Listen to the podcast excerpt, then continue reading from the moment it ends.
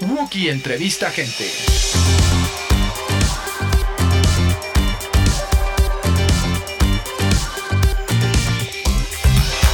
Hola a todos, gracias por escuchar este programa que se llama Wookie Entrevista Gente. Si usted tiene alguna duda de, qué se trata, de qué estamos haciendo aquí, pues nada, yo, Wookie Williams, estoy entrevistando gente. Eh, ¿Qué clase de gente se preguntarán? Gente que me parece muy interesante, que tiene muchas cosas que decir y de la cual quiero aprender más, eh, ya sea gente que está dedicada a la música, eh, que está dedicada al deporte, que está dedicada a, a cosas ñoñas, a nerdear. Eso es lo que queremos hacer en este podcast. Y el día de hoy tengo el enorme gusto de poder platicar con Marion Reimers. Wookie, ¿qué clase de gente invitas aquí? No, hombre, gente chidísima. Esa es la. También se podría haber llamado gente chidísima. Oh, me- muchas gracias. Me siento muy honrada porque para mí tú eres gente chidísima. No, hombre, ¿qué, qué dices? Gracias. Eh, Marion es eh, periodista deportiva, conductora en Fox Sports, eh, una de las mujeres del año todos los años, me Ah, parece. no. ¿No? Sí, sí, yo te nominaría todos los años. Te agradezco muchísimo. ¿En, en pero hay muchas en qué año estuviste eh, eh, Mujer del Año para un montón de medios que empezaron a hacer ese tipo de listas? Eh, más por más, por ejemplo, en, en la Ciudad de México hizo una lista de eso. Eh, Ah, claro, sí. Hubo un par de, de revistas más que hicieron. Como de chilangos destacados. Como de chilangos destacados sí, y sí, todo, sí, sí, pero sí, sí, sí. Mu- Mujer del Año está padre, ¿no? En esas listas. Pero, pero ¿qué le dejamos a las demás? Porque yo creo que, no sé, de repente, y no es, no es, no es una falsa humildad, ¿eh? creo que es un error que tenemos los medios. Es como, ay, sí, todo el mundo está hablando de tal, y, y qué bueno, ¿no? Pero, pero pues es también mucho porque yo salgo en la tele, ¿no? Pues yo creo que hay otras chavas que hacen unas chambotas y Claro. pues nada más porque no salen en la tele es como que tienen menos amplificación. Y deberían de tener unos espacios también así súper importantes. Sí, creo, ¿no? Hay un montón de, de causas. Tú me has contado de, de varias causas, de varias cosas que suceden fuera de los medios y que tú has tratado de llevar como un poco eh, luz sobre esos, sobre esos proyectos y eso. ¿Qué, qué cosas ahorita te, te interesan en ese sentido? Ay, es que qué, angustia, ¿no? Porque ¿qué, no nos puede interesar. O sea, ya sé que de repente puedo parecer como la mil causas, pero ¿qué es más apremiante, no? O sea, este, te- tenemos eh, el tema de los feminicidios, el machismo, eh, todo esto que no nada más afecta en el deporte, es, que es donde yo más cercano lo veo, eh, nuestro maltrato al planeta, o sea, ya la crisis eh, mundial, o sea, porque no es un cambio climático, es una crisis mundial. Lo que pasa es que queremos como sugarcoatearlo, ¿no? Sí, para que se oiga un poquito Ajá. para que no suene tan, tan drástico. La crisis de migración que vive nuestro país, ¿no? La Guardia Nacional, todo lo que está pasando en las fronteras. O sea, puta madre, así. ¿Por dónde empezamos? ¡Qué angustia! Ya, tráigame una chela. Esto se está poniendo muy oscuro, muy, Muy rápido. darks, pero pues sí, ¿no? O sea, ¿a qué causa nos abocamos, Wookie? Y todos lados, todo está en- en- en- on fire. Pero pues cada quien desde su trinchera, ojalá hiciera cosas como, pues, como haces tú, ¿no? Hace no mucho empezaste una asociación civil que se llama Versus. Sí, perdón. Cuéntanos de qué va y en qué va. Eh, uy, vamos con, con muchas cosas y vamos con las complicaciones que conlleva ser una AC, ¿no? O sea, también es- abrir una ONG en este país es una tarea, ¿eh? Es una chambota. O sea, desde abrir la cuenta del banco y previo a eso darte alta en Hacienda. Bueno, que Hacienda ya es como así fatality, ¿no? O sea, todo lo que tenga que ver con Hacienda es Sí, nada más de pensarlo te duele el cerebro. Sí, exacto, exacto, exacto, exacto. Y, pero vamos muy bien, arrancamos hace ya, estamos en 2019, hace dos años. Poco más de dos años. Es una organización que lo que busca es que los contenidos en el periodismo de deportes, el periodismo de deportes y el deporte en general, eh, se plantee otros debates en torno a eh, la raza, el género, eh, eh, la homofobia, ¿no? Un, un montón de situaciones, o la las preferencias sexuales. Y, y hemos abierto creo que un debate muy interesante ahí porque es una organización que es única en su tipo. Y mm, ahora estamos con proyectos muy interesantes. Estamos trabajando con una comunidad en el norte del Estado de México bueno, no en el norte del Estado de México, pero en el Estado de México, eh, fuimos a dar unos talleres de fútbol y de derechos reproductivos y sexuales, además de perspectiva de género. Wow. Entonces, pues vas y, le, y juegas fútbol con los chavos y luego les platicas que pues no está chido este, ¿no? Usar su cuerpo hagan- nada más para procrear, sino que las mujeres pues pueden utilizar su cuerpo para otras cosas, lo cual eh, en- para muchos sigue siendo como muy revolucionario. No para esta comunidad, eso fue muy, muy sorprendente y muy padre. Y estamos, bueno, con, con varios proyectos en torno también al fútbol femenil en nuestro país. Eh, en fin, o sea, la verdad estamos, estamos muy contentos, pero, pero necesitamos más manos, así que si nos quieren hacer paros, súmense. ¿Dónde te pueden encontrar para eso? Eh, ¿Cuál es la mejor vía? Le, nos pueden mandar un mail a versus arroba versus.mx. Pueden entrar a nuestro sitio, que es versus.mx, y si no, en nuestras eh, redes, en Instagram y en Twitter, estamos como México Versus. Facebook ya no sé si se usa mucho o no, pero también Versus México, ahí estamos. Las tías todavía usan Facebook, ¿no? Yo, Creo. yo uso un poquito Facebook también. ¿Sí? ¿Eres medio tía en cuanto a los medios electrónicos? Mira, Twitter ya lo desinstalé de mi teléfono directamente. Ok. Hiciste Eh. bien, salud mental. Sí, ya. No, me da una hueva monumental. Es como una caja de Pandora espantosa, así. O sea, como que empecé a caer en un error terrible que como periodista me parece es de lo peor que podemos hacer. En general, creo que todos es lo peor que podemos hacer, pero es como informarte por Twitter, ¿no? Es lo que mucha gente hace. Entonces decidí bajar apps de noticias y ahora mis noticias las leo en apps. Es una cosa muy rara que uno piensa en los troles de internet y de Twitter como estos seres que están ahí en unas cavernas, tal. Yo conozco gente, o sea, que, que conozco bi- bien, que se dedica en Twitter, sus cuentas de Twitter están dedicadas a tirarle mierda a periodistas, a futbolistas, o sea, así de... Ah, o sea, tú conoces cercanamente a troles. Y es una cosa bien rara, porque es como de. Nunca tuitean de nada más que chinga tu madre, piojo, ¿no? Y lo arroban. O así de Luis García, te odio porque no sé qué. Y es como de, no entiendo eso. A mí Luis García no me parece que sea para nada bueno en lo que hace, pero yo nunca le, lo arrobaría en un tuit diciéndole eso, porque qué caso tiene en la vida. Pero me sorprende mucho conocer gente así, que es como de, ok, no es este ente sin rostro, ¿no? Es gente Es un ser humano, ¿no? O sea, yo creo que. Pero ¿sabes qué? También es rarísimo porque, digo, no sé si pase con estas personas que conoces tú, pero yo sí me he puesto a pensar y he dicho. Alguno de estos culeros me ha visto en la calle y me ha pedido una foto. Seguro, sí, claro. Seguro. No, en la vida te van a ir a decir, "Eh, estás bien pendeja porque ni. Claro, no, Nunca. no, porque ahí mansplainean. Ah, ok. Ellos llegan Sí, a claro. mansplainear, recuerdo, porque nosotras somos muy tontas y necesitamos que por favor nos ayuden, porque somos muy pobrecitas y que nos, nos ayuden a entender eh, lo que llevamos haciendo 13 años en nuestra carrera profesional. Dime una cosa, ¿tienes tu cuenta de Instagram? Sí, tengo mi cuenta de Instagram. Es que Instagram es la superficialidad, ¿no? Ahí todos somos guapos y. Pero, pero me sorprende, digo, tienes 97 mil seguidores en Instagram. Ah, mierda. Ok. Y tienes tu cuenta abierta a comentarios.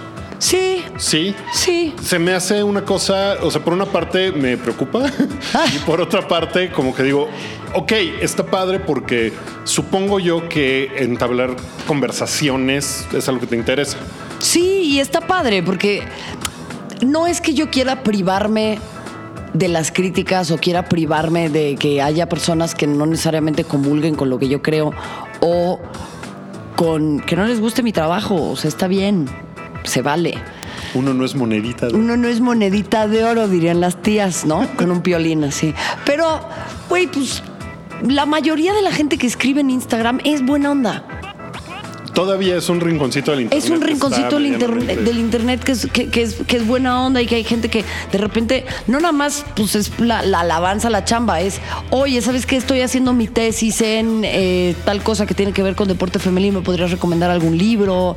O banda buena onda que cotorrea. Luego, no, no falta el que quiere que a huevo le mandes videos para este sus amigos de la quiniela o no, o sea, porque ya es como, me rento para esto y para fiestas infantiles, pero... Está padre, podrías eh, cobrar por videos de eso. Hay un, hay un app que se llama Cameo, que es eso, que son artistas, conductores, cosas así, que dicen, ah, pues por 200 dólares te mando un saludo personalizado. Así de, ah, es tu cumpleaños, fulanito, no sé qué, no sé qué, no sé qué. No te puedo creer. El otro día lo vi y dije, wow, la verdad es que no hay, hay un par de celebridades que sí dije, ¿qué? ¿Qué están haciendo aquí? O sea, está padrísimo, pero Lu Ferriño, por ejemplo, Ah, el original, te pueden mandar un saludo personalizado por, no sé, 100 dólares, una cosa así. No Wow. deberías de hacer eso, deberías dar una cuenta con eso y decirle, con todo gusto, mira, aquí está esto. Y ya les mandas así. Pero ya es de ultra basura, ¿no? Así. Pero está chido. Bueno, No, lo voy a pues, oye, sopesar. Una- si quieren. Gracias por darme una nueva oportunidad de negocio. Claro, ahí está. Bien, voy a, voy a venir a que me recomienden más de esas cosas porque vivo bajo una piedra. Pero, pero en general la banda es buena onda, ¿eh? Mira, salvo cuando subí mi foto en la marcha del 8 de marzo, eh, salimos Leonora y yo en, en una foto con, con un cartel que dice aborto legal ya. Ajá. No, bueno. Se puso la Güey. banda. Uh, es que esas son las cosas que de repente me encantan, que hay que tirar un cerillito ahí para que la banda se empute, ¿no? O sea, Es que de alguna forma yo siento por lo que he visto que la gente que te ve en televisión, a ti y a conductores, todo, como que sienten que les perteneces de alguna forma. sí, ¿No? eso es muy tremendo. Como que te conocen y es como de, ¿por qué está diciendo esto esta persona que es mía? Porque yo la veo en la tele y tengo una relación con ella porque pues, la veo en la tele. No, en persona es a veces peor, ¿eh? O sea, sí hay, sí hay tipos que, que sí no, o sea, que no entienden que ellos me ven a mí, pero yo no los veo a ellos. Entonces yo no sé quiénes son. Claro. Entonces llegan y te dicen, ay, ¿qué onda, Marión? ¿Cómo estás? Y tú así moviendo el rolodex mental de puta, ¿de dónde conozco a este güey? ¿De dónde ¿Quién conozco a este güey? Ayuda, ayuda, ayuda, ayuda, ayuda, ¿no? Porque me pasa mucho soy muy mala eh, de, de mi memoria. Y de repente, oye, perdóname, nos, nos hemos conocido. Ya para ese momento ya te saludó de beso, te agarró de la cintura, te medio Claro. saluda fajón, ¿no? O sea... No, pero yo te veo en la tele. ¿Ah, qué? Ya sabes. O sea, es un mal viaje enorme. Y, y el tema ahí sí es que si, si marcas tu línea, porque eres un ser humano y un desconocido te está saludafajando porque te vio en la televisión, entonces eres una mamona, Claro. ¿no? Y pues nadie quiere ser eh, mamón, pero es rari, no sé, es rarísimo. No sé qué hacer con eso. Ayuda, amigos. Es, es una relación extraña con la audiencia. Pues sí. Y- sí, no, y luego te, te voy- ay, ¿y si te gustan los deportes o solo quieres salir en la tele? Puta. Órale. No, bueno. Eso está. Quería preguntarte, hace ah, poquito estuviste en el podcast de Diego Sanasi, Mi Sanasi de luz. en el que pues también platica con gente. Sí. Está bien, un saludo a Diego Sanasi. Saluditos. Y paso. Deja de Eh, robarle su programa a Wookie, pinche Sanasi. No, va a decir que yo se lo robé a él porque él empezó primero. Entonces, este, no le digas. Ya, yo tenía la idea desde hace cinco Exacto, años. exacto, exacto. Un día lo voy a invitar. Eh, estaba yo viendo los comentarios que la gente dejó en el, en el video y uno me llamó la atención por dos vías. Entonces quería saber qué pensabas de esos, de esos dos comentarios. A uno ver. era de una chica que decía que le cambiaste la visión patriarcal que tenía antes y que ahora se cuestiona todo. Y que le había sido complicado, pero que muchas gracias porque le habías cambiado la forma en que veía las cosas. ok, ¿cómo se llama esta chica? ¿Quién Eh, no sé. Bueno, Entonces, chica no que hizo ese comentario, qué chido. No, no creo que haya sido yo la que lo haya logrado, sino tu apertura a escuchar otras cosas. Es un proceso individual, pero qué bien. Me da mucho gusto. Seguido un comentario a ese comentario de un güey diciendo, Ay, Deli, Deli, Deli, dámelo. diciendo en México no vivimos en un sistema patriarcal.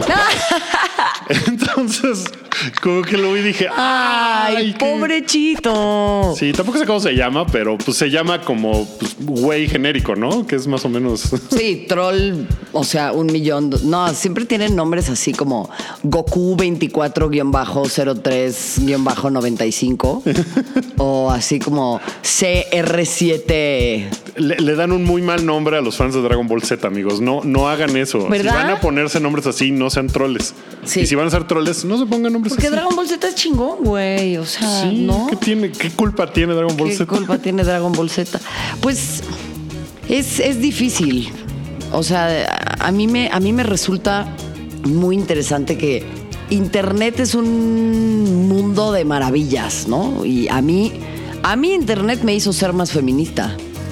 Ok. O sea, porque tuve acceso a información que antes no tenía. Que o sea, me parece buenísima, ¿no? Y, y- y he logrado cuestionarme un montón de cosas. Pero de repente hay como una tierra ahí también de la ignorancia que es como, a ver, carnal, en vez de gastarte tus datos comentándome esto, ¿por qué no los usas googleando, güey? O sea, ¿no?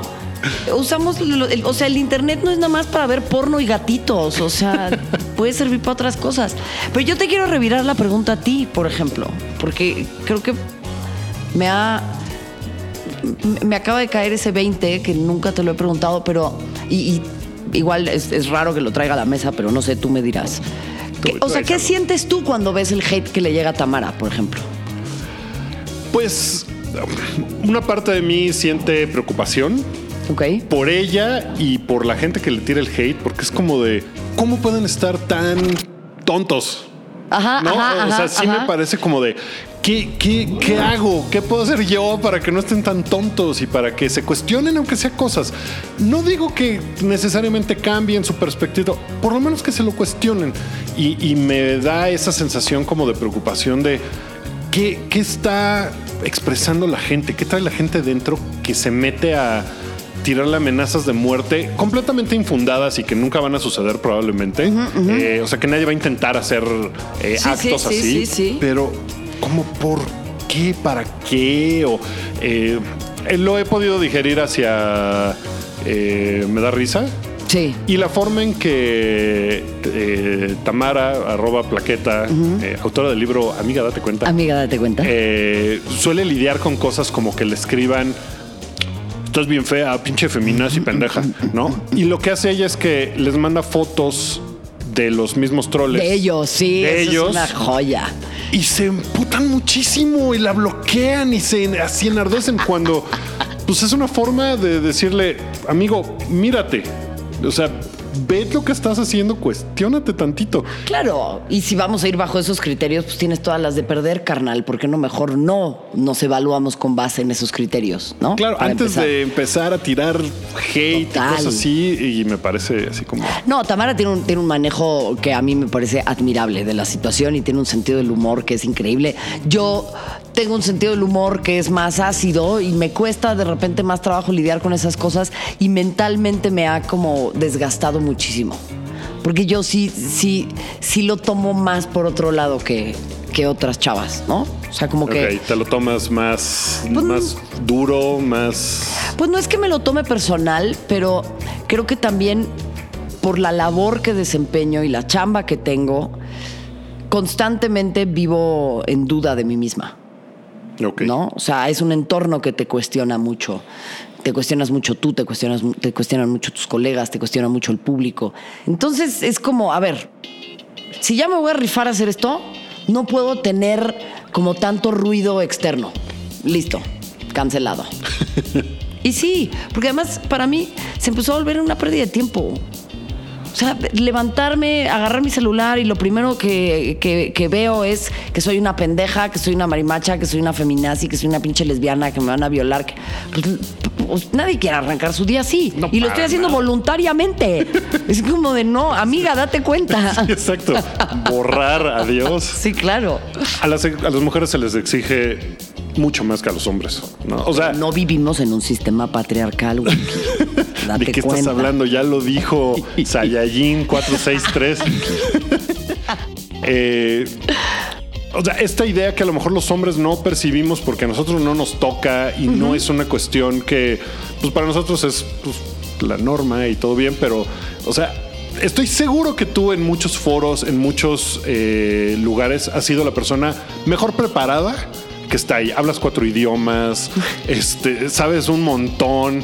Gracias. Y sin embargo, además de eso, tienes tu maquillaje que estar súper bien y tu peinado tiene que estar perfecto, porque si no, Sí. si sales a cuadro y no estás maquillada, uh, no importa qué digas, ya es este, ¿qué le pasa? Sí, sí, sí. O sea, te- mira, te voy a platicar una cosa que, que tal vez hay, hay gente que no sepa y que no lo ve.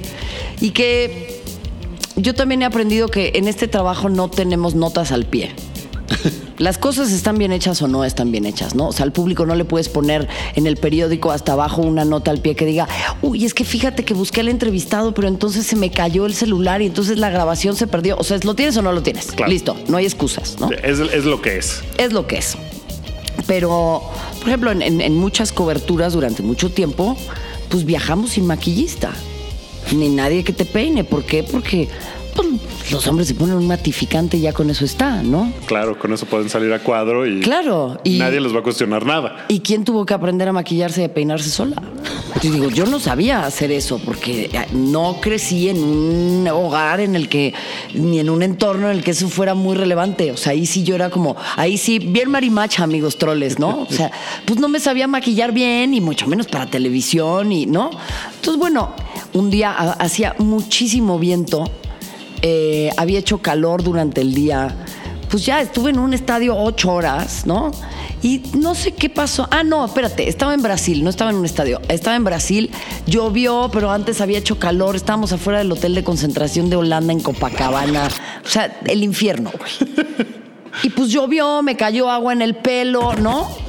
Y no, o sea, y pues sí te intentas ahí medio arreglar, pero pues no estoy pelona, ¿no? O sea, acá el buen Rick entenderá, pues es más fácil cuando tienes el pelo corto. No salen las mentadas de madre, ¿no? Órale. ten más cuidado y tu aspecto. Es como, pues sí, carnal, pero no estás viendo todo lo que está atrás, ¿no? O por ejemplo, cuando llegamos a los estadios, pues nosotros llegamos muchas horas antes. Como en, no sé si vieron eh, Figuras Ocultas, esta película, Hidden Figures, Eh, de las eh, astronautas sí, afrodescendientes. Claro, claro, claro. Cuando tiene que correr al baño lejísimos. Bueno, no sabes la cantidad de veces que yo he tenido que atravesar esa escena. Y no es de, ay, yo pobre, pero es como llegas al estadio, todos los baños de mujeres están cerrados. Tienes una un corte de tres minutos y dices, güey, llevo cuatro horas aquí. O sea, digo, invariablemente tengo que ir al baño. Sales corriendo y tienes que darle toda la vuelta al estadio o tienes que ir a un baño de vatos esperando que nadie se meta o tiene, ¿no? Entonces, todo el entorno es desfavorable. Porque el entorno no, no se construyó pensando en que nosotras íbamos a participar. Claro. Entonces, pues sí, perdóname que se me haya corrido un poco la línea del maquillaje y dije, hijo de tu puta madre.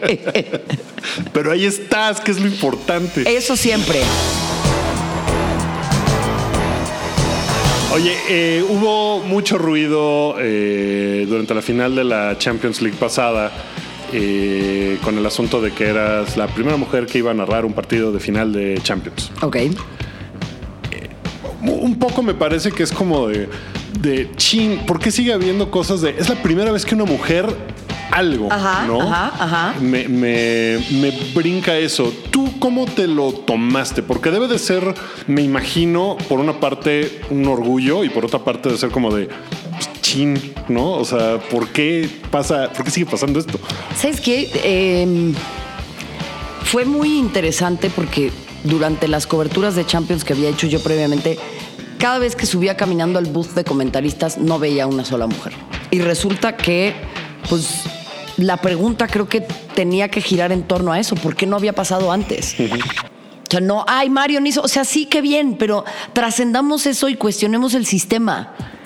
¿Sí me entiendes? O sea, Claro. creo que más que cuestionar a las personas, tenemos que cuestionar las ideas. ¿O por qué Mario? No, a ver, o sea, olvidémonos de que soy yo, hablemos de la figura que eso representa. Y para mí, pues sí, o sea, es un orgullo, estuvo padrísimo. Ya quiero que sea la segunda y la tercera y la cuarta y la quinta, y, ¿no? Porque es una sensación de- indescriptible y sobre todo fue, no nada más la final, es que nosotros hicimos toda la temporada. O sea, no es nada más que yo me apersoné el día de la final ahí. Claro, no que- llegaste ahí ese día nada más así Claro. como para que fuera la nota, ¿no? No, estuvimos comentando el Ajax Dinamo Zagreb en, las, en la ronda de playoffs, ¿no? Hace un año, incluso antes de que se sorteara la fase de grupos. O sea, esa es la chamba. Eso es lo, lo chido de ya llegar hasta ahí. Lo que sí sentí y siento, eh, y no por el caso particular de Fox, eh, sino como, como porque esto rebota en otros ámbitos y en otros canales y en otras personas, es que mm, es mucha responsabilidad. Yo lo vivo así y tal vez no lo debería vivir así, pero no sé si concuerdes conmigo, pero pasa que de repente dicen, ah, ok, ya, ah, mucho Me Too, mucho Time's Up, mucho ni una menos, ni una más, ya, ok, pinches viejas, ¿cómo están chingando? Vamos a poner a una, ¿no? No, no es mi caso, porque de verdad en, en- en donde trabajo sí lo vivimos de otra manera, afortunadamente, pero, ok, ya la pusimos. Mm, no dio el ancho. Bueno, esperemos otros 20 años. Ajá. Entonces es como, sí hay una exigencia mayor. Sí hay una expectativa mayor, sí hay una mayor atención al error que puedas llegar a cometer. O sea, están esperando que te equivoques, muchos. Muchos igual no, muchos también te están echando porras, pero el tema es, si me equivoco, si lo hago mal, si, si, si, si algo sucede que, que, que pueda ser muy grave, esto va a atrasar lo que hemos luchado, por lo que hemos luchado otros 20 años. Claro. Entonces, eso no le pasa a un vato. No le pasa. O sea, no sé, me pongo a pensar, justo estábamos hablando fuera del aire de Rapino, ¿no? Que dijo que no iba a ir a la Casa Blanca eh, si ganaba el equipo de Estados Unidos. Alex Morgan dijo lo mismo. Eh, Ada Hegerberg, la mejor futbolista del mundo, que no va a ir al Mundial. Marta, su discurso que dijo cuando se despidió de la selección. O sea, me dan ganas de llorar nada más de pensarlo, de lo emocionante que fue. Todas estas chavas, Billie Jean King en el tenis, Serena Williams, todos estos nombres han intentado dejar su deporte mejor de lo que lo encontraron. Yo no me he encontrado en el deporte masculino esa convicción de dejar un legado para las que vienen. Y eso creo que en el periodismo de deportes y en muchas otras áreas de la vida sí nos distingue a las mujeres porque, y no es culpa de los hombres, pero no lo han tenido que pelear. No tienen esa necesidad. Claro, los espacios siempre han estado claro, ahí. entonces ven esta clase de cosas que nosotras decimos o hacemos como que la estamos armando de pedo de a gratis. No, es que tú no has visto que a- tú nunca te has tenido que preocupar por estas problemáticas, ¿no? Claro. Y pasa lo mismo con la final. Es como, ¿por qué no hay más mujeres detrás de cámaras? ¿Por qué no hay más mujeres en puestos de decisión? ¿Por qué no hay sonidistas? ¿Por qué no hay camarógrafas? ¿Por qué no hay productoras? ¿Por qué no hay chavas haciendo cancha? Me preguntaron, bueno, ¿cuál sería para ti la cantidad ideal de mujeres transmitiendo una final de Champions? ¿El equipo de cuántos es? Tres en el booth, uno en campo, o sea, son cuatro personas. Cuatro personas es para mí la cantidad adecuada. Claro. Que seguramente estamos muy lejos de, eh, de que sucedan ese tipo de cosas. Pero, por ejemplo, ahorita está el, el- el Mundial Femenil. Y no sé si es por todas estas circunstancias, eh, por el ruido que le hizo eh, esta eh, Ada, se Ada, llama. ajá. Eh, siento que ha habido, no sé si más cobertura, pero ha sido como, ha estado en una conversación más grande que mundiales previos. Absolutamente, absolutamente. O sea, Brasil, en Brasil se acaba de romper el récord de audiencia para un partido de un mundial femenil con 35 millones de personas, que es el doble de las finales de la NBA. Perdón.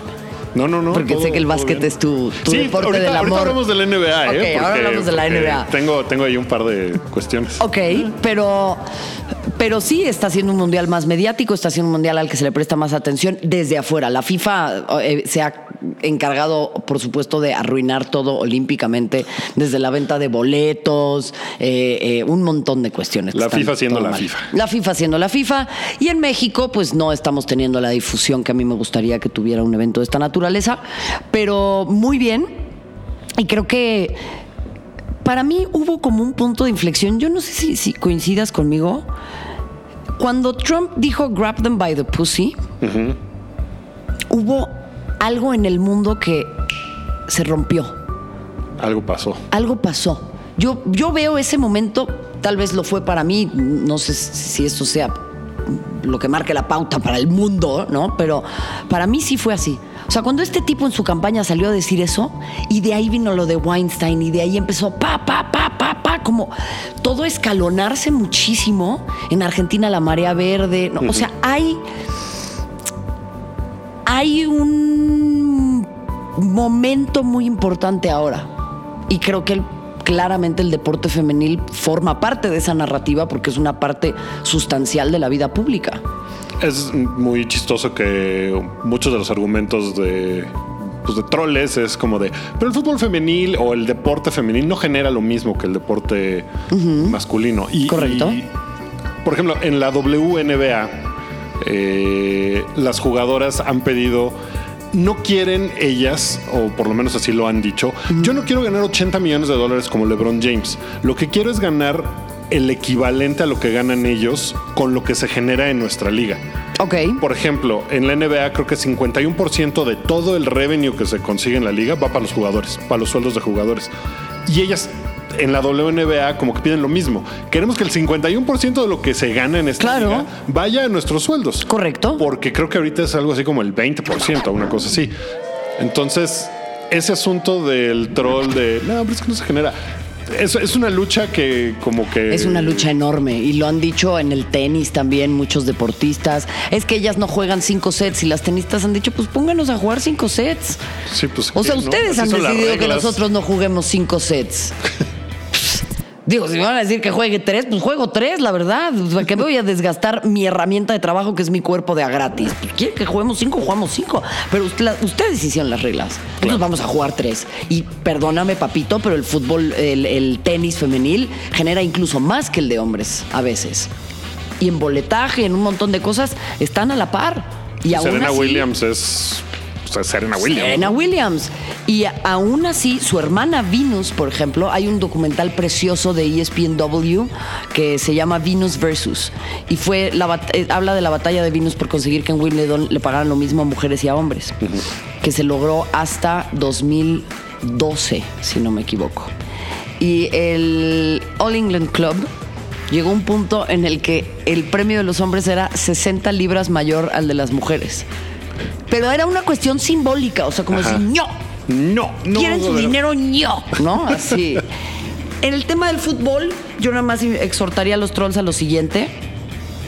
Que usen internet para estudiar, porque cuando culminó la Primera Guerra Mundial, los hombres volvieron a Inglaterra y se dieron cuenta que las mujeres que trabajaban en las fábricas, al igual que los trabajadores antes, se habían agremiado para jugar fútbol. Y resulta que este, estos equipos, como las Dick Car Ladies, por ejemplo, las Munitionettes, estaban generando un fervor enloquecido. Había 53 mil personas en los estadios viendo a las mujeres jugar fútbol. Wow. Y entonces se sentaron estos machines barbones y dijeron, Nel. no.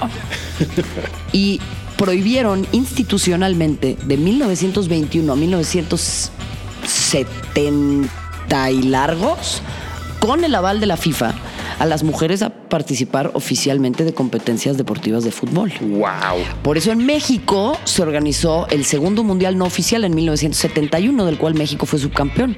México jugó la final contra Dinamarca. Ese partido tiene el récord no oficial de mayor asistencia a un partido de fútbol femenil con 110 mil personas. Así que la selección femenil ha logrado Mucho considerable más, que... Mucho más y con mucho menos. Entonces, si tú institucionalmente me prohíbes durante 50 o 60 años participar y ahora te quejas de que no generamos lo mismo, no generamos lo mismo porque no nos dieron las mismas herramientas. Entonces yo creo que hay una deuda histórica con el fútbol femenil en el que si estos se están metiendo 222 millones de euros por comprar a Neymar, que se rompe de verlo, pues algo de eso tendría que destinarse también a levantar. Porque tú no puedes, tú no puedes esperar que un negocio funcione si no le inviertes. Es lo mismo con la WNBA. Págale a las jugadoras para que puedan estar bien. O sea, es el one on one del capitalismo. Sí, claro. Digo, ¿no? Hay que invertir dinero para hacer dinero. Yo diría, No. digo, no sé mucho porque no soy millonaria, pero me han dicho que funciona así.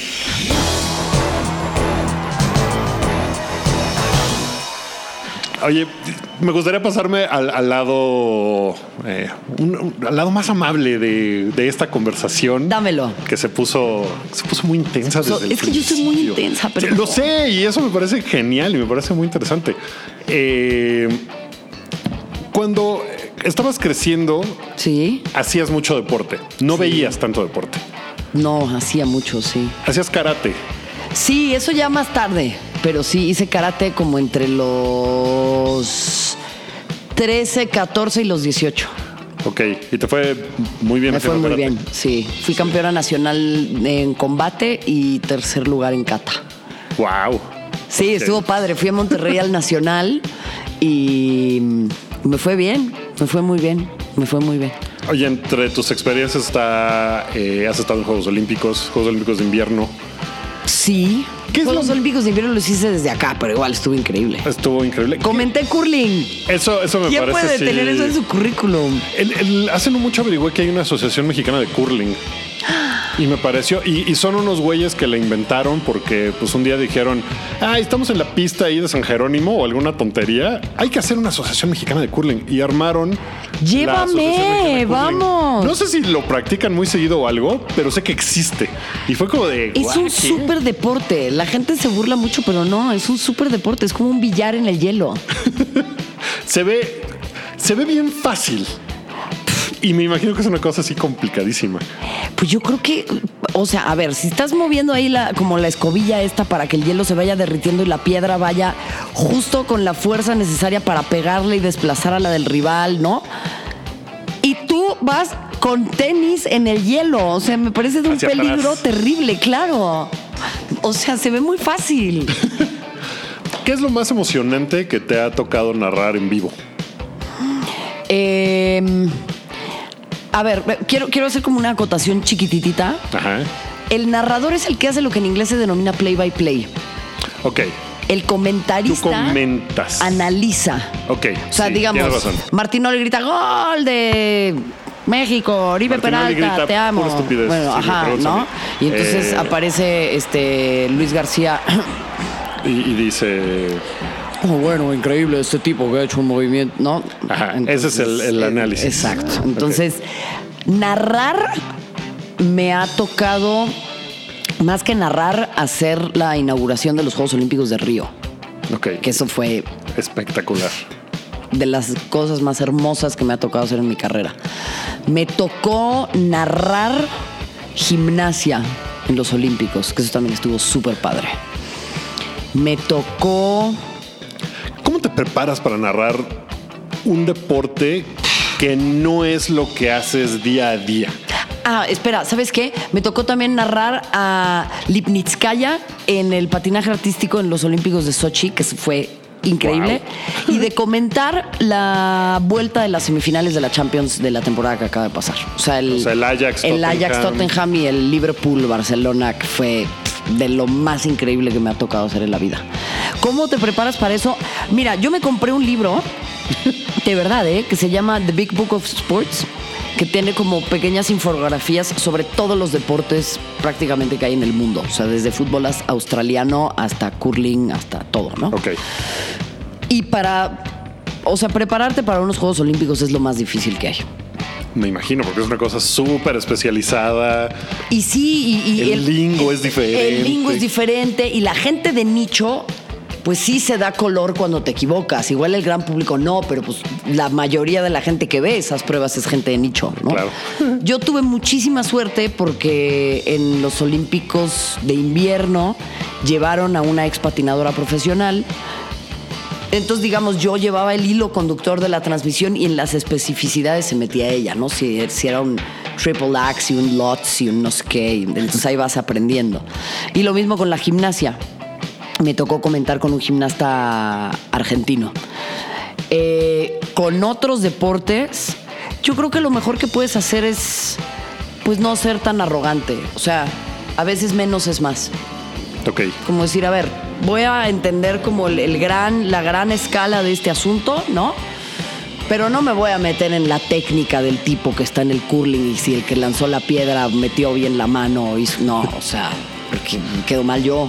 Me parece una arrogancia tremenda, ¿no? Entonces, creo que lo que nosotros tenemos que ser es, en general, así sea con fútbol, que es un deporte que domino muy bien, yo creo que tenemos que ser facilitadores. Tenemos que contar historias y tenemos que acompañar el protagonismo que tiene que tener el deporte y sus actores. O sea, los protagonistas son ellos, no yo. Dile eso a Martinoli. Ah. Dile eso a. ¿Sabe? El, el asunto, por ejemplo, con Martinoli, digo, no te, no te voy a pedir que hables mal de ninguno de tus colegas, para nada. Voy a nada más yo a rantear que me parece que es en México. No pueden ver mis caras, eso, eso es una maravilla. En- en- como que en México la, la onda del entretenimiento supera a la onda del deporte. Entonces la gente que ve un partido de fútbol no lo podría ver en- en- con mute, pues, o sea, nada más lo voy a ver. No, porque necesita que alguien le esté gritando constantemente cosas que generalmente son ataques y esa escuela de Martinoli que no sé de dónde salió, que se le pegó ya a los comentaristas también de Televisa, porque ya son igualitos y, y su forma de ser incisivos y ser, es, me parece horrible, horrible. Ya, ese fue mi rant. Eh, afortunadamente hay alternativas como lo que se hace en Fox Sports, en ESPN, que pues creo que esa ola pues no los ha agarrado, no sé, pero en la televisión abierta en México y la forma en general en que se cubren los deportes aquí en México, el periodismo deportivo es lamentable, sobre todo si sigues periodismo deportivo de otros lados, ¿no? La forma en que en Argentina cubren, que a lo mejor también es desbocado, la forma en que en España se cubre, la forma en que en Estados Unidos cubren sus En deportes. Inglaterra. En Inglaterra. Es Olvídalo. una cosa de locura. O sea, ahora que, que tuve que clavarme mucho más en tema de, de fútbol inglés por el tema de las semifinales y la final y no, pero ya desde antes venía yo echándole como otro ojo. A ver, tú comparabas lo que mencionaban los sitios catalanes eh, buscando información sobre el Barcelona y lo que mencionaban los sitios ingleses buscando información sobre el Liverpool y era otro boleto. O sea, de verdad. Nada que ver. Yo sé que hablar otros idiomas es un privilegio, pero hoy tenemos la posibilidad otra vez de acercarnos a muchísimas cosas desde la palma de nuestras manos. Bajen la aplicación del Guardian, bajen la aplicación del Telegraph, bajen la aplicación del Times, ¿no? Mucha gente me dice, ay, quiero ser periodista de deportes y se me da mucho hablar. No, si tú crees que vas a ser periodista de deportes porque se te da hablar, no, es que ese no es el, o sea, eso no es un talento, ¿no? O sea, eso no es algo que se eduque. Perdón. Creo que lo que dices es muy cierto. Y yo repito, nosotros somos facilitadores, nosotros acompañamos a la historia. Entonces, Qué bonito. el partido me va pidiendo datos, ¿no? Nena, me, si- o sea, yo preparo 110 datos, por decir, ¿no?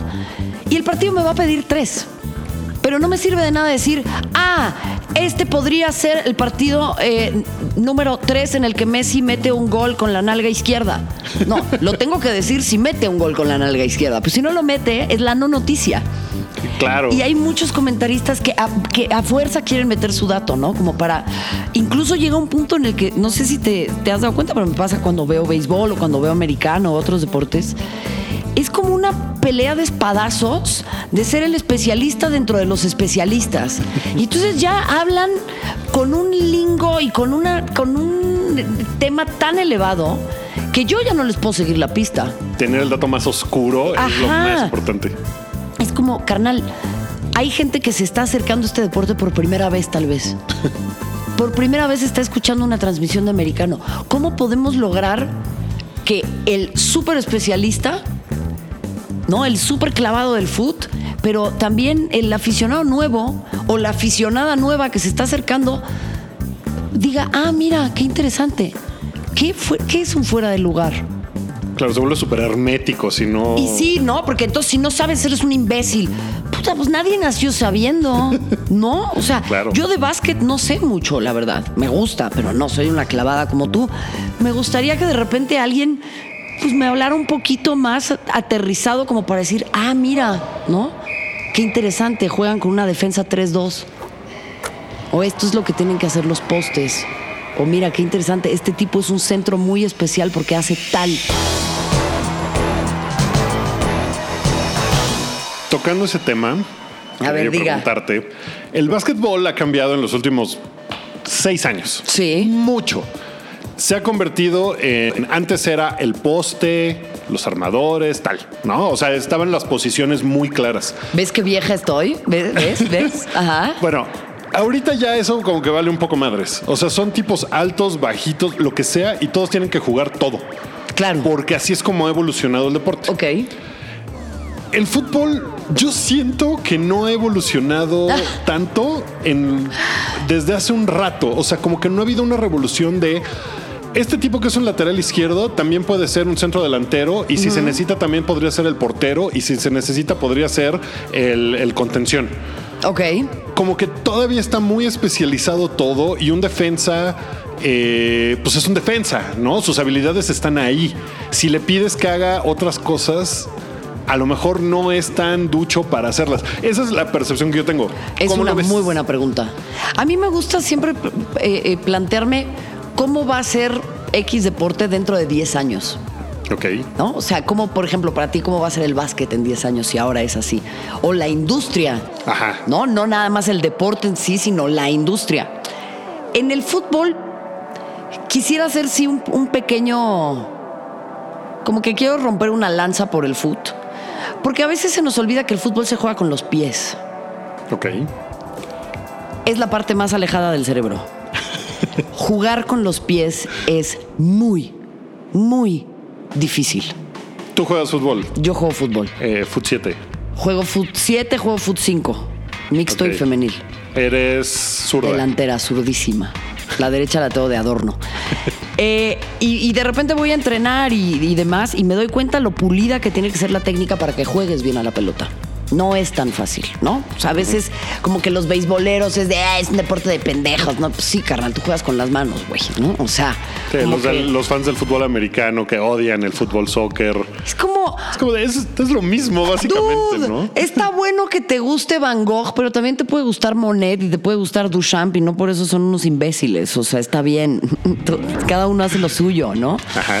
Eh, sí, creo que el fútbol es un deporte muy arcaico por momentos. Eh, creo que lo que tú lo que tú lo que tú mencionas, por ejemplo, podría ser el fútbol to- total de los 70, ¿no? Con Cruyff y, y este tema en el que se buscaba que todos los jugadores pudieran hacer de todo. Es un poco como el Ajax que acabamos de ver. Sí, que todo el mundo estaba. Como que todo el mundo participaba de, de- de- de la actividad como tal. Y, por ejemplo, hace 20 años a Shaquille O'Neal, pues no le ibas a pedir que tirara triples. Ok. Porque pues no estaba ahí para nada y nadie hacía eso. O sea, si medías más de dos metros, nadie te iba a pedir que tiraras un triple. Ahorita, así tipos de 2.20 tienen triples y es, tiene que ser parte de su juego. Porque si no están como fuera de esa onda. No, claro, y, y- y- y- y- y es- tienen un asset menos como para que los contraten, ¿no? Claro. Digo, yo como equipo tengo un tipo que desde el tiro de castigo, la línea 2, la línea 3, perdón, tiro en suspensión, coladas, clavadas, pues hace todo. Gana rebotes a la defensiva, gana rebotes a la ofensiva, pues lo prefiero a él a uno que me ejecuta una sola tarea. Claro. Obvio, ¿no? Eso incrementa su valor. Y en el fútbol, En el fútbol, fíjate que creo que acá tenemos un, un debate súper interesante. Porque el fútbol en el, en el masculino, sobre todo, en el fútbol varonil, se compensa mucho con lo físico. ¿ok? O sea, todo el mundo dice, es que se ha vuelto un deporte cada vez más rápido. Y si te das cuenta, sí, o sea, de repente tienes a jugadores que no, que no son muy habilidosos con la pelota, pero que corren un montón. Y eso ya les ayuda mucho, ¿no? Dependiendo de las posiciones. Pero permíteme establecer este paralelismo que en el fútbol de mujeres, como las fibras musculares son más delgadas, no puedes compensar con el físico. Entonces, técnicamente tiene que ser más perfecto. ok. O sea, si yo te voy a mandar un servicio, te lo tengo que mandar al pie. Porque si lo mando 20 metros adelante, no, estoy exagerando en los vatos también, pero el hombre compensa más con la fuerza física. Pasa como en el tenis.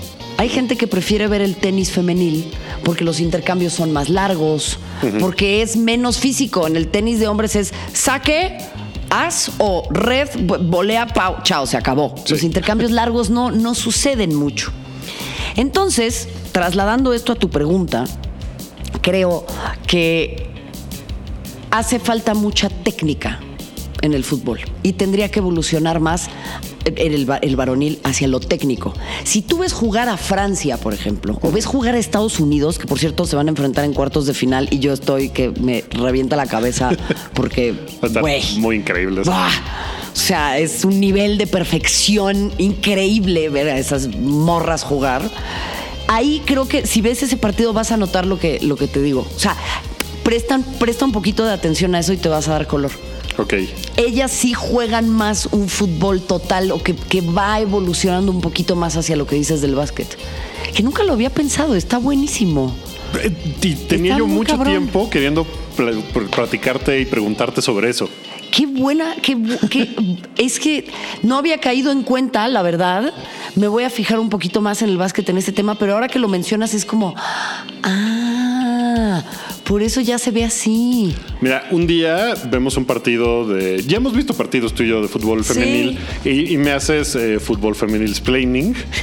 Perdón. Y, y- y un día, no, está increíble. Y un día vemos un partido de básquet y yo te digo, planning. ajá, y te digo así como de, mira, fíjate en esto y esto. Deli. No, va, va. Me encanta. me- ¿Cómo viste estas finales, eh? Eh, muy particulares, porque pasaron muchas cosas que no debían haber pasado. Lesiones, eso.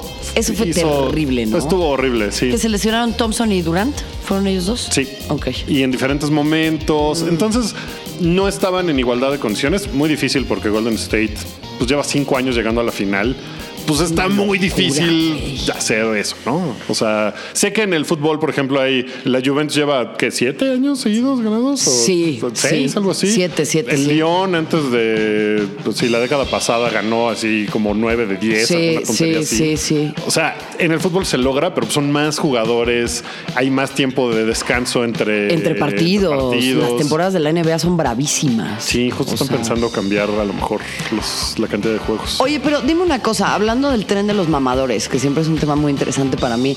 O sea, en el básquet, Golden State ahora es como el Real Madrid. Así que ganó tres Champions y entonces todo el mundo es de ya, brother. Sí, claro. El Real Madrid, güey, así. Sí, un poco.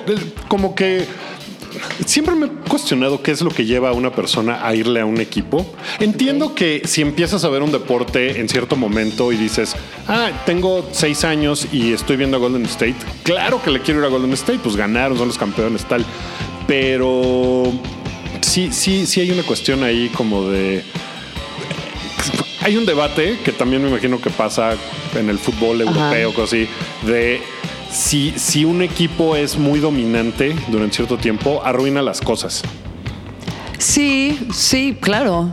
¿no? O sea, los toros de Chicago, todo bien porque mucha gente se acercó en los 90 al NBA, pero arruinaron el asunto de que ahorita es de, no, pues ya no es como antes. No, en los 90 y sí jugaban bien, ¿no? Ah. Todavía está este Pippen, ¿no? O sea, son cosas con las que yo me enfrento. Es una siendo- pregunta que yo podría superar. No, son no es cosas a las que yo me enfrento como fan del básquetbol, pero pues en el, en el fútbol, pues también supongo que hay una, una cuestión ahí como de chin, pues un equipo tan dominante puede llegar a arruinar las cosas porque Claro. pues, no hay competencia, ¿no? En, en Italia, pues, ¿qué te sirve ser aficionado del Atalanta? Pues, ¿qué es Sí, eso? pues yo lo que le voy a la Fiorentina es un eterno sufrimiento, o sea, es el horror. Y dices, bueno, qué admirable, qué padre, pero ahí creo que justo también de repente, más que cuestionar el deporte, tenemos que cuestionar la industria, que era lo que te decía también, ¿no? Sí. O sea, a ver. Es insostenible que Neymar cueste 222 millones de euros. Es insostenible. O sea, no, en ningún lugar del mundo puede suceder una cosa de esas. Y no es como de, ay, cuántos niños en África. O sea, no, porque tampoco vamos a resolver así los problemas. Pero, pero creo que arruina el deporte. O sea, creo que el, que el Real Madrid consuetudinariamente esté comprando jugadores a precios exorbitantes arruina el deporte. O sea, tiene que haber una regulación en la que... Porque al final el deporte se trata de competir. Claro. O sea, la, teoría de juegos habla de juegos finitos y juegos infinitos, ¿no? Un partido de fútbol es un, o un partido de básquet es un juego finito. Pero el fútbol o el básquet como, como tal es un juego infinito, porque hay muchos actores y nunca nadie va a dominar eternamente el básquet a perpetuidad, ¿no? Fútbol lo mismo. Pero sí, sí creo que modifica mucho las reglas del juego para los demás, para los actores, para cómo están las cosas y necesitamos de la competencia para que este juego siga siendo infinito. Claro, si no se vuelve una cosa predecible, aburrida. Pues sí, ¿no? Por eso ahorita como que siento que la gente, ya, ya para, para acabar esto, nada más te pregunto esto y una, última pregunta, porque ya se nos está acabando el tiempo. Más creo que ya se nos acabó, pero guillotina. este como que se está convirtiendo en que la gente se vuelve aficionada a jugadores más que equipos. O sea, Cristiano sí. Ronaldo pues, tiene sus fans que estaban con él en el Real Madrid, ahora se fue a la Juve, entonces ya le van a la Juve. Por Cristiano que- los Ronaldo. que lo defienden de Los que lo sus defienden- violaciones, Los que lo defienden de sus, de, de sus temas extracancha. Ay, Eh, pero si Messi se fuera al Manchester City, estoy seguro que mucha gente le empezaría a ir al Manchester City, correcto. ¿no? Sí, creo que el caso de Messi es muy particular porque Messi se hizo en el Barcelona.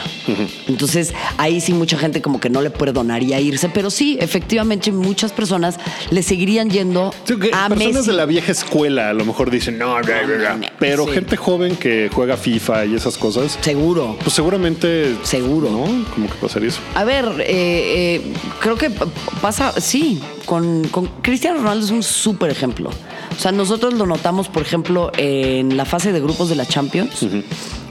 generalmente los partidos que más marcan son el Real Madrid, el Barça, son los que marcan como la tendencia en, en los ratings mucho, ¿no?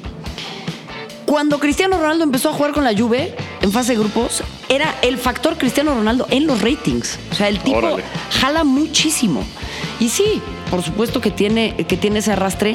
Y ahí lo que, lo que dices es muy cierto, es una identidad muy individualista y muy millennial, ¿no? Sí, pues Exennial sí, sí, o ¿no? como se les diga, centennial. o- porque ya no, ya no nos permean las identidades geográficas, nos enamoramos por internet, Wow, sí. ¿no?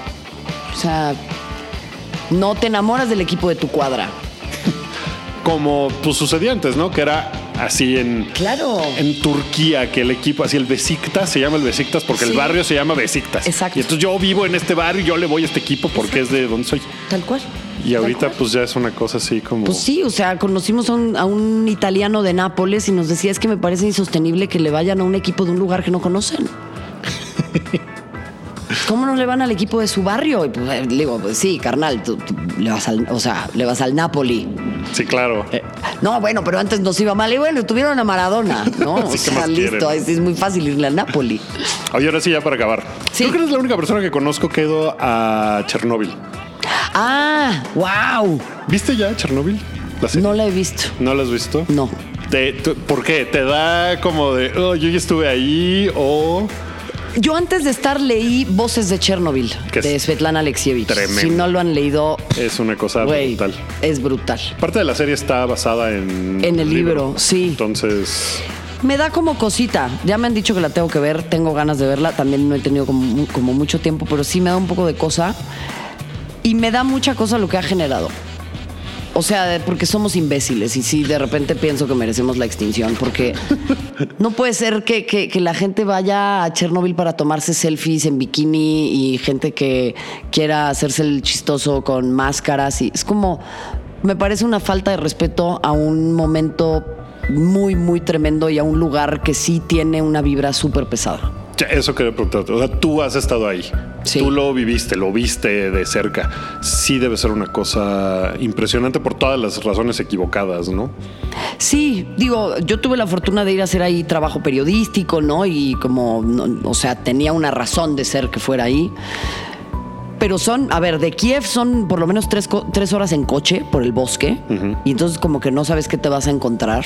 Y claro, pues te asaltan tus pensamientos idiotas de, "¡Ah! ¿van a salir aquí los perritos ferales o qué va a pasar? O no, el pescado de los Simpson que tiene tres ojos o qué, ¿no?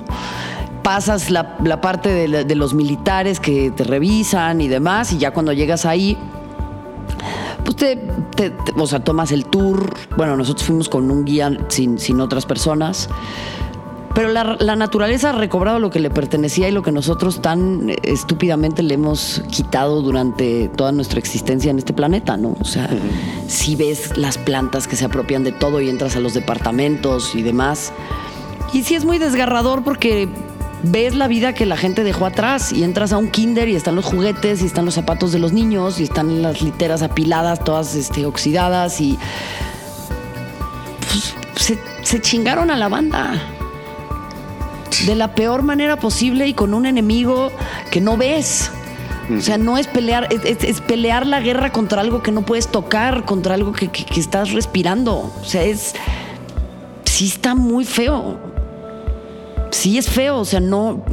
Como que me arde, ¿sabes? Es como de, güey, no es chistoso ir a Chernobyl. Y qué bueno que pude ir, eh, fue un enorme privilegio y, y me encanta, por eso mi chamba está muy darks. Está darks. Ok. Sí, lo que ha provocado. Digo, la serie es fantástica, pero pues sí ha provocado unas cosas. Pues eh, es que humanos, humanos imbéciles, ¿no? Eso tendría que ser otro título de un podcast. de rants. Eso, eso hay que hacerlo de alguna forma. Marion, mil gracias por haber venido. Gracias. Eh, La gente te puede escuchar dónde, cuándo, cómo. Em, los invito a que sigan un proyecto que tengo en YouTube que se llama La Reimers Apunta, con mis amigos de Apuntes de Rabona, en donde hablamos de otros temas de fútbol. Trabajo en Fox, ahí pueden verme todas las noches en Central Fox. Eh, comento la Bundesliga, comento el fútbol femenil los lunes, comento la Champions. Vean el fútbol femenil, vean el fútbol femenil, aunque no sea por Fox. Que no me escuchen en Fox diciendo esto, pero vean el fútbol femenil. Es importante. Sí. Es bien importante. Sí.